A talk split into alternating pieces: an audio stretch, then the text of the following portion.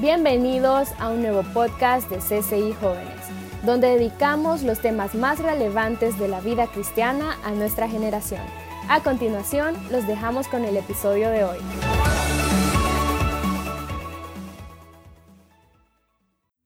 No sé si reconoces esta fotografía. A los que aman la lectura seguro la habrán reconocido ya. Esta jovencita de 13 años que ves en la foto se llama Anna Frank. Esta jovencita vivió en la Segunda Guerra Mundial, nació en 1929 y le tocó vivir cautiva durante dos años en una fábrica con su familia, huyendo de esta persecución nazi. Ella era alemana, pero de ascendentes judíos. Así que ahí estuvo ella dos años oculta y escribió un diario, el famoso libro o el famoso diario de Anna Frank, donde ella cuenta su relato, lo que vivió, sus acontecimientos. Ella decía, nunca soy tan libre como cuando escribo.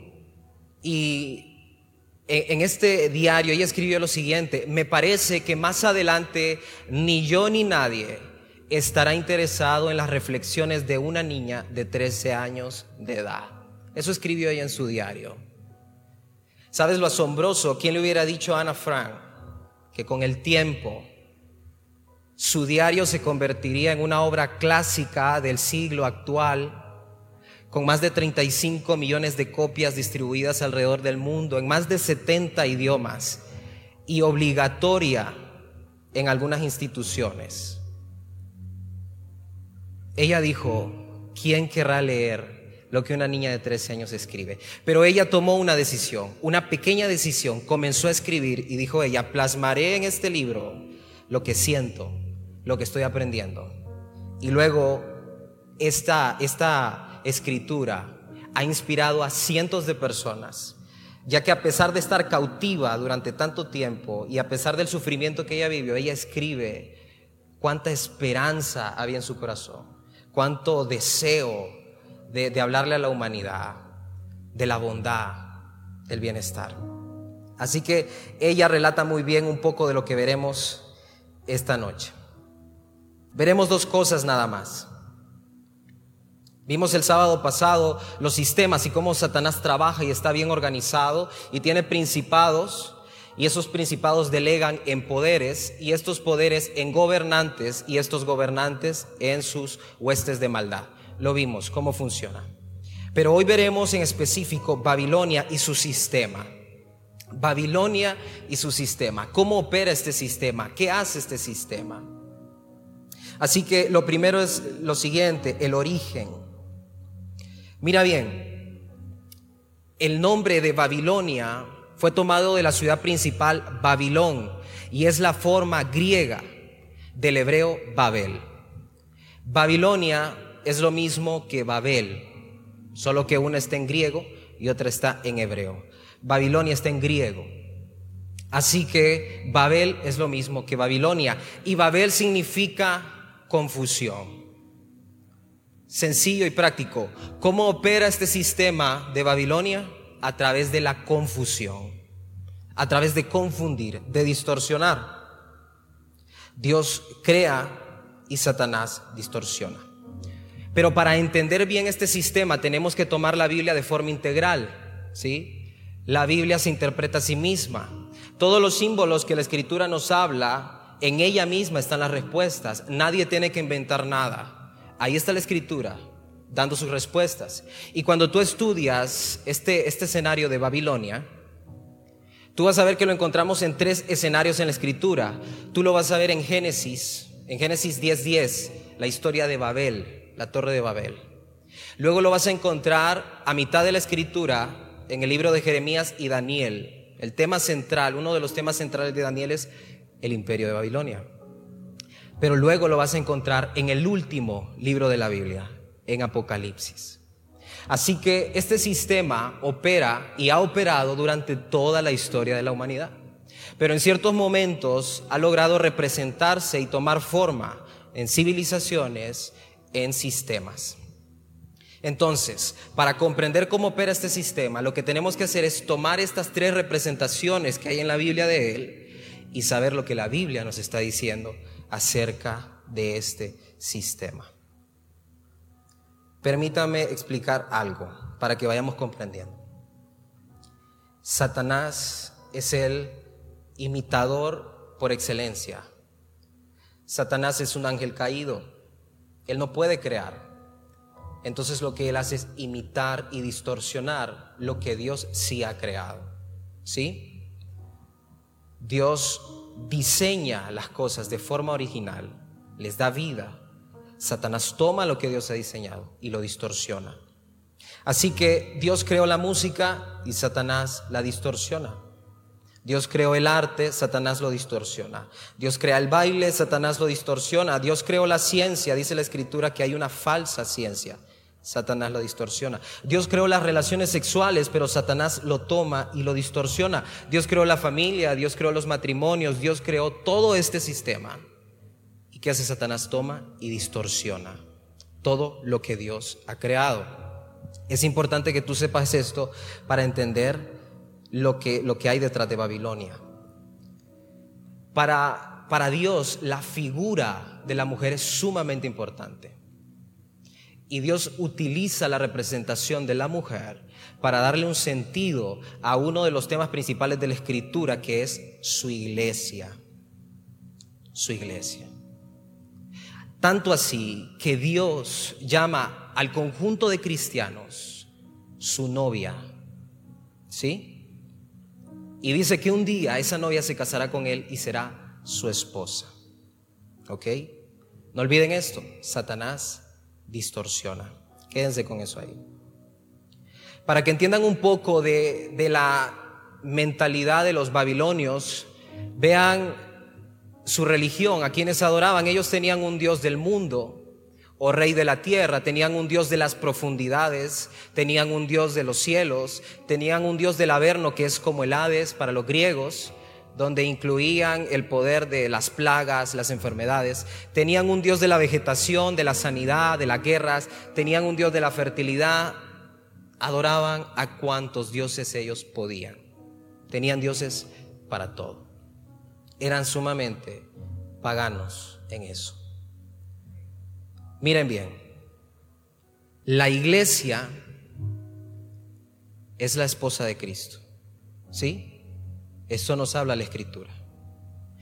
El reino de Dios que Él está construyendo es la suma de todos los creyentes fieles. Satanás es el imitador de todo lo que Dios hace. Tienen que ir conmigo ahí. Entonces, Babilonia nos describe la escritura que en Apocalipsis, Juan ve en Apocalipsis 17 una mujer, dos mujeres en la Biblia, figura de una representación. Una, la esposa de Cristo. Pero en segundo lugar, hay otra mujer, dice Juan, que vi en mi visión. Pero esta mujer, dice, estaba adornada de oro, de tesoros, y tenía una inscripción, Babilonia, la gran ramera. Tú lo puedes leer en Apocalipsis. Aquí aparece otra mujer. Esta es la copia barata que Satanás hace de la iglesia de Cristo. Esto es el resumen de lo que hay detrás de Babilonia.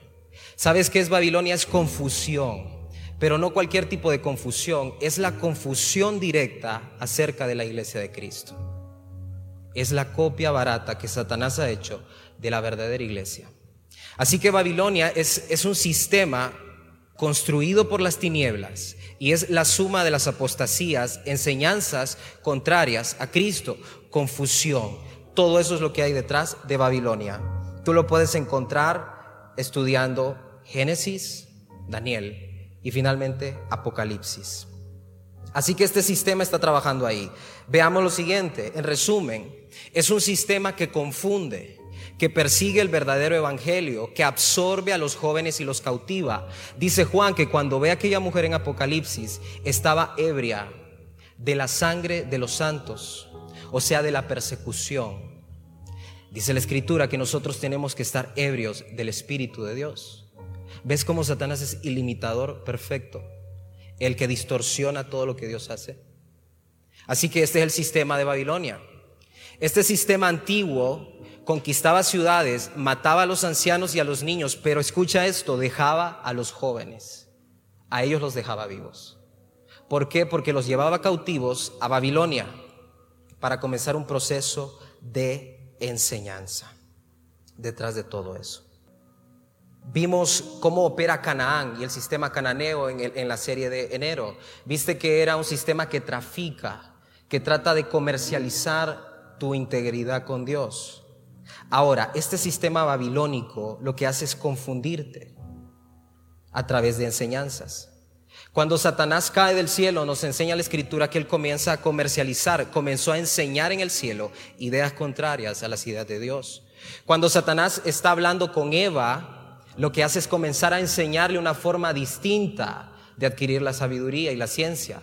Cuando Jesús es tentado en el desierto, lo que hace Satanás es comenzar a enseñarle una incorrecta interpretación de la escritura.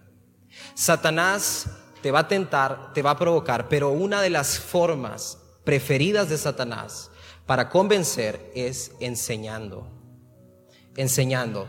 Cuando en el capítulo 1 de Job, dice la escritura que se presenta Satanás delante de Dios y Dios le hace una pregunta. Siempre que tú veas una pregunta de Dios en la Biblia, presta atención porque las preguntas de Dios encierran misterios que hay que estudiarlos. Dios le pregunta a Satanás, ¿de dónde vienes? Escucha la respuesta de Satanás, de rodear la tierra y andar por ella. Presta atención a esto.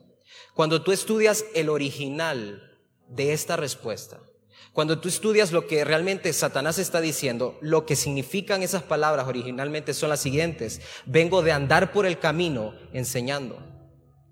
Mira qué interesante, Dios le está preguntando a Satanás, ¿de dónde vienes? Y su respuesta es, de andar por el camino enseñando. De andar por la tierra enseñando. Quiero que escuches esto.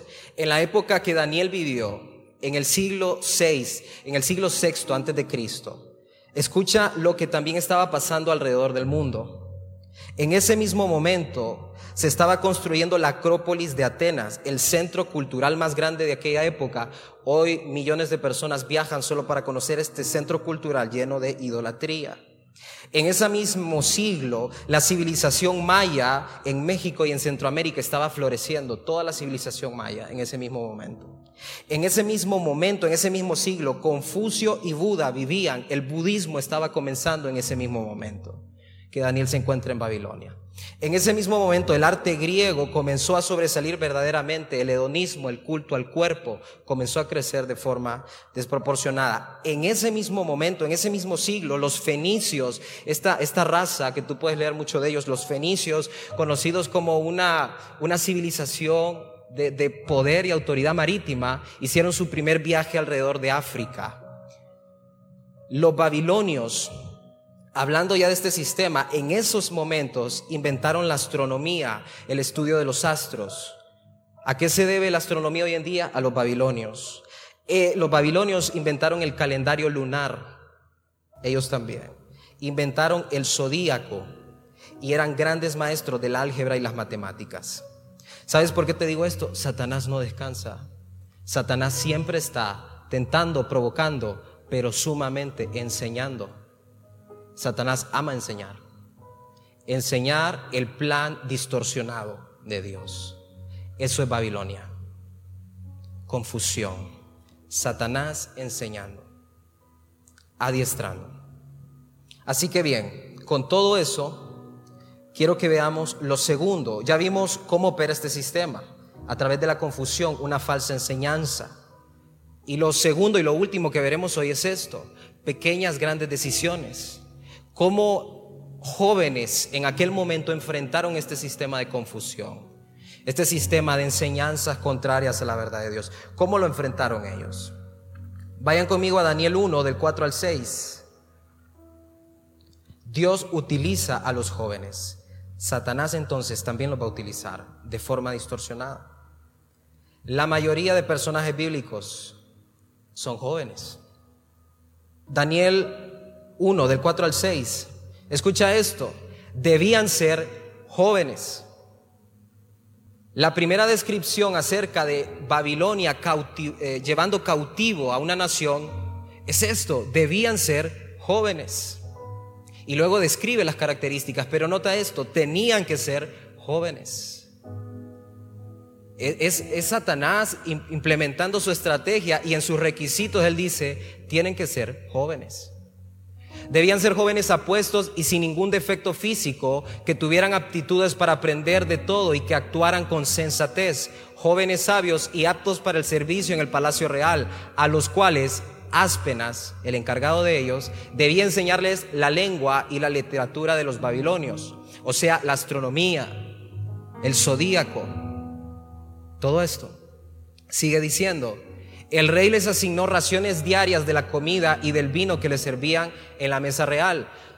Su preparación habría de durar tres años, después de lo cual entrarían al servicio del rey, entrarían al sistema de Babilonia. Entre estos jóvenes se encontraba Daniel, Ananías, Misael, Azarías, que eran de Judá. Bien, ahí están ellos. Ahí nos encontramos con estos personajes. Nota cómo describe la escritura esto tenían que ser jóvenes. Y comienzan un proceso. El propósito de la comida, de cambiar el nombre, de la educación, no era otra cosa que eso, adoctrinamiento del sistema. Sabían que el pueblo judío estaba bien arraigado a sus creencias, a su Dios y a su palabra. Entonces Nabucodonosor da la siguiente orden, ofrezcanles comida. Ahora, Daniel rechaza la oferta. ¿Por qué? Por dos cosas. Una, esta comida era sacrificada a los ídolos. Tomaban a la oveja, la llevaban al, al sacerdote de estos demonios en el altar, sacrificaban la oveja, se la ofrecían a estos demonios y luego la preparaban para comer en el palacio real. Y si tú comías de esto, eras parte del culto, era todo un culto que involucraba el sacrificio y también eh, la comida. En segundo lugar, no solo participabas de la comida, si tú aceptabas esto, te hacías parte del banquete real. El banquete real no suele ir a comer, esto involucraba orgías, drogas. Las drogas no son nuevas, siempre han existido. Involucraba alcohol, involucraba perderte en todo el ambiente del banquete real. Daniel sabía, si acepto la comida, acepto el sistema. Si acepto esto pequeño, aceptaré también lo grande. Si yo me dejo flexionar por esto tan diminuto, me dejaré flexionar por lo que el sistema va a traer más adelante. Dice Daniel 1.8, un, un, versículo conocido, pero Daniel se propuso no contaminarse con la comida y el vino del rey. Así que le pidió al jefe de los oficiales que no lo obligara a contaminarse. ¿Sabes? Satanás utiliza esta misma estrategia hacia el pueblo cristiano hoy en día. Este mismo sistema de Babilonia para educar, para enseñarnos. Sin darte cuenta, te, te, vuelves tan inmerso en esto que ya no hay diferencia entre el cristiano y el mundo. Y solo hay una fachada, una figura, pero Hablas igual que cualquier persona que no tenga Cristo. Actúas igual que cualquier persona que no tenga Cristo. Llevas tus relaciones como alguien que no tiene a Cristo. Vives tu sexualidad como alguien que no tiene a Cristo. Tratas a tus padres como alguien que no tenga a Cristo. Sin darte cuenta estás inmerso en Babilonia. Pero soy cristiano. Eso es Babilonia. Es, es confusión. Es engañarse. Satanás desea que nos identifiquemos en referencia hacia el mundo, que nos alimentemos como el mundo lo hace, que nos eduquemos como el mundo lo hace, que enseñemos como el mundo lo hace, que llevemos nuestras relaciones como el mundo lo hace, que actuemos como el mundo lo hace. Eso es Babilonia, es sutil, una pequeña cosa que dejas entrar a tu vida, que está apartada de Dios. Y por ahí comenzará un proceso de enseñanza, de adoctrinamiento de Satanás. Y Satanás no tiene prisa. Puede tardar años hasta que logre el cometido en tu vida. Mira lo siguiente. Daniel, que significa Dios es mi juez. Su nombre fue cambiado por Belsasar, que significa príncipe de Bel o de Baal. Ananías, que significa amado por el Señor. Su nombre fue cambiado por Sadrach, que significa iluminado por el Dios Sol. Misael, que significa quien como Dios, Su nombre fue cambiado por Mesac, que significa quien como Venus. Azarías, que significa el Señor es mi ayuda, fue cambiado por Abednego, que significa siervo de Nego. Tenían un nombre acerca de Dios, una identidad. Y mira lo que el sistema babilónico, les asigna una deidad de ellos. Satanás es el perfecto imitador de todo lo que Dios hace. Y sabes, les quitaron su nombre, ellos dijeron, está bien, tendremos otro nombre. Les quitaron su lengua y ellos dijeron, está bien, aprenderemos una lengua nueva. Les quitaron su cultura, ellos dijeron, ok, aprenderemos otra cultura. Les quitaron sus familias y ellos dijeron, seguiremos en nuestras familias, pero les quisieron quitar a su Dios y la ley de su Dios y ellos dijeron, no nos contaminaremos. Eso es cristianismo. Eso es cristianismo. No nos contaminaremos. Prepárate para un mal nombre. Prepárate para ser llamado intolerante. Prepárate para perder amistades. Prepárate para todo, siempre y cuando Dios te siga considerando su amigo. Nada vale más que eso en este mundo. Nada. El sistema actual no está hecho para seguir a Dios, eso debemos saberlo. Jesús lo dijo, viene el príncipe de este mundo y él no tiene nada conmigo, los van a perseguir. El sistema actual no está hecho para vivir en santidad, solo agarra tu celular y entra, y entra a Instagram. No hay santidad. El sistema no está hecho para perdonar y para restaurar. El sistema actual no está hecho para relaciones sanas y amistades. Entonces, ¿qué hizo Daniel? Daniel dejó de pelear contra el sistema y comenzó a construir un reino en su vida a base de pequeñas, grandes decisiones en la palabra de Dios. En tu relación de noviazgo, pequeñas, grandes decisiones que traigan el reino de Dios. En tus hábitos íntimos, pequeñas, grandes decisiones que traigan el reino de Dios. En tu familia, pequeñas, grandes decisiones que traigan el reino de Dios. En tu universidad, en tu trabajo, pequeñas, grandes decisiones que traigan el reino de Dios. Entre tus amistades, pequeñas, grandes decisiones que traigan el reino de Dios. Eso fue lo que hizo Daniel, Sadrach, Mesach y Abednego.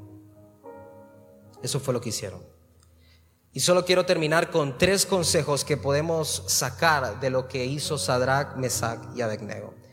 Sabes, el primero es este, avanza sin pedir garantías. Dios muy a menudo guarda silencio y ve nuestras decisiones, observa lo que tú estás decidiendo.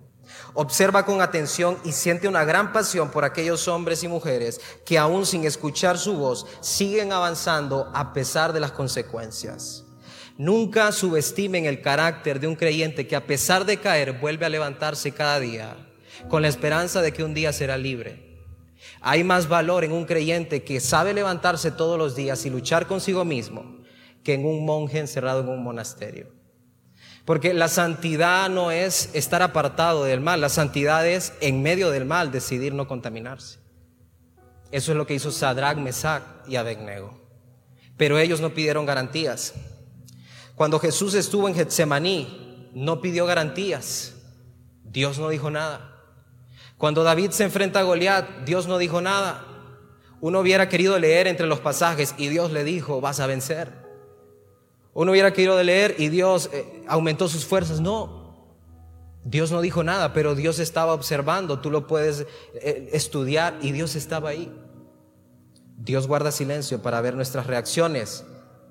No pidamos garantías. Dios no necesita oportunistas necesita hijos. Y eso fue Sadrach, Mesach y Abednego y Daniel. No pidieron garantías.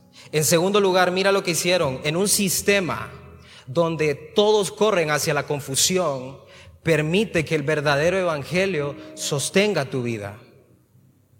Estamos llenos de teorías, estamos llenos de, de, ideologías y van a haber más. Y la iglesia va a seguir siendo atacada y aún más seguirá siendo atacada en la palabra de Dios. Babilonia no es nuevo, existió desde Génesis y siempre existieron creyentes, hombres y mujeres fieles a Dios. Hoy más que nunca necesitamos eso, dejar de sentir y comenzar a ver nuestras responsabilidades con Dios. Sabes, hay un ejemplo en la escritura acerca de una iglesia que no hizo esto y es la iglesia de Corintio. Corintio comenzó a abrir puertas en su vida por dejarse llevar por el sentimiento y no por lo que Dios les había enseñado. A un punto donde Pablo les escribe en 2 de Corintios 11:4 y les dice lo siguiente, ustedes son fáciles de engañar, les dice Pablo. Mira qué tremendo esto. Pablo le dice a la iglesia, ustedes son fáciles de engañar. Me parece que reciben a cualquiera que va y les predica un Jesús distinto. Aparte de eso, también reciben fácilmente un espíritu diferente al Espíritu Santo. Y por último, aceptan un evangelio distinto al que les hemos predicado.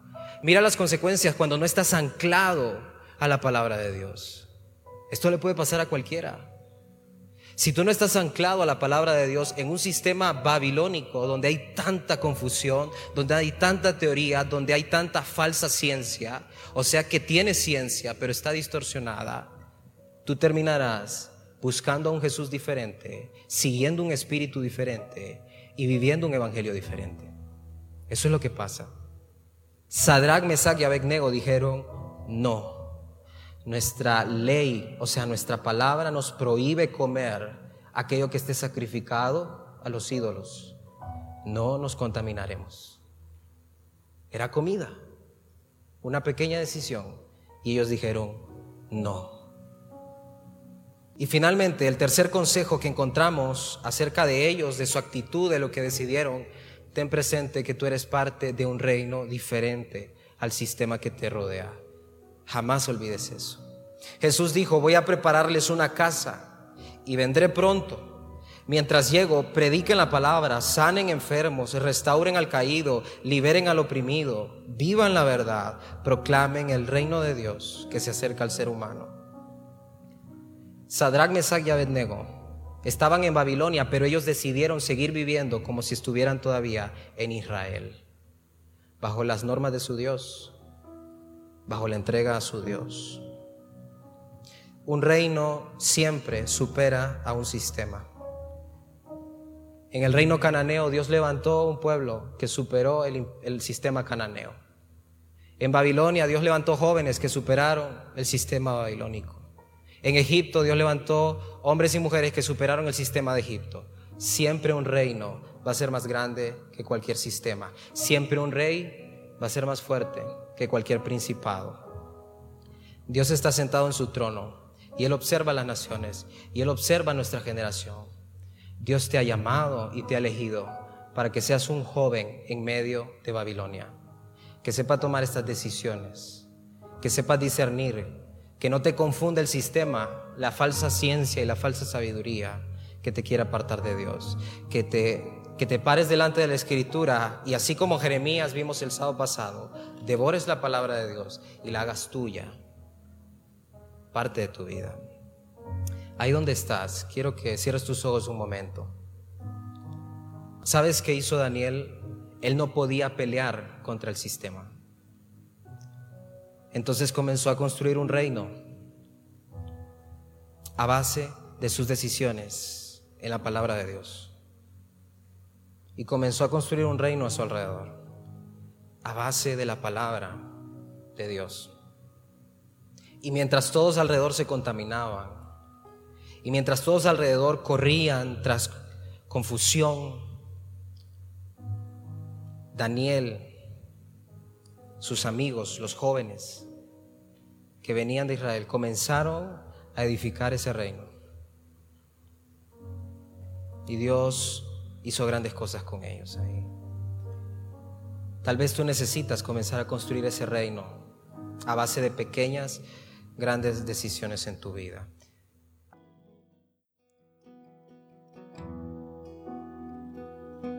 De repente en tu vida ha entrado mucho de Babilonia y hace falta reino de Dios.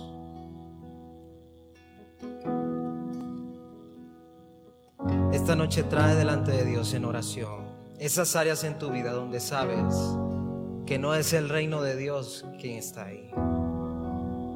Y de repente es Babilonia, es confusión entre tus amistades.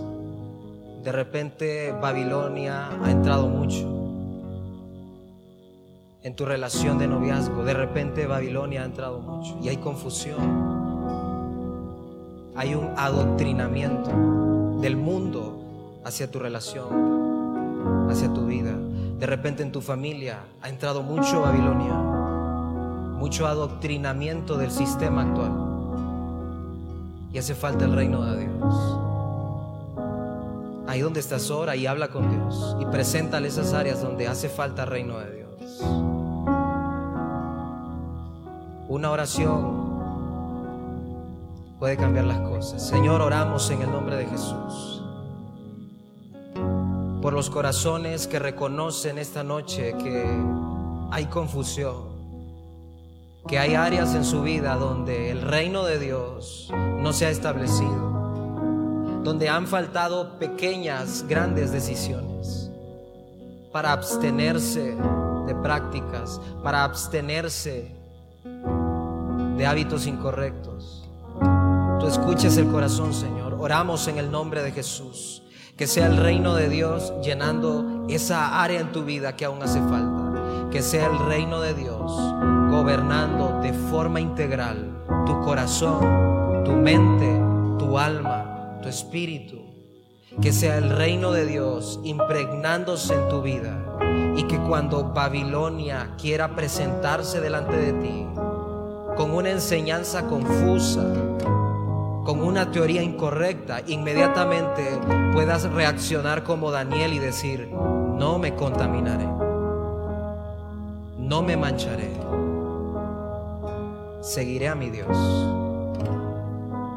Danos la fuerza, Señor, en medio de un sistema en decadencia, en medio de un sistema que absorbe, que busca jóvenes para adoctrinarlos, Danos fuerza, Señor, para vivir un evangelio verdadero, un evangelio genuino, un evangelio sincero, un evangelio a la manera de Cristo. Oramos que el hambre por la escritura crezca en tu corazón, que el Espíritu de Dios te persiga y te busque y te encuentre y te levante de toda situación de pecado en la que te encuentres, de toda situación de esclavitud en la que te encuentres cautivo en el nombre de Jesús. Oramos por las relaciones de noviazgo representadas en este lugar y a través de la televisión, que el Señor Jesús selle tu relación y ninguna persona dañina pueda robarse lo que Dios está haciendo en la vida de esas parejas en el nombre de Jesús. Que el sello del reino de Dios recoja y reclame estas parejas para Cristo Jesús. Oramos, Señor, hombres y mujeres, conforme al Evangelio de Cristo, relaciones de noviazgo que avanzan conforme a la voluntad de Dios hombres y mujeres que viven el reino de Dios y que construyen el reino de Dios en su entorno. Oramos, Señor, en el nombre de Jesús, que seas tú en nosotros, dándonos la determinación, no pedir garantías y avanzar hacia adelante, hacia lo que tú quieres para nosotros. Basarnos en tu escritura, Señor, y ser sólidos en lo que estamos decidiendo, Padre. Finalmente, jamás olvidar que pertenecemos a un reino que no es de esta tierra. Gracias, Señor. Te damos la gloria y te damos la honra en el nombre de Jesús. Amén. Amén. Amén, chicos. Un fuerte aplauso al Señor. Un fuerte aplauso a Dios.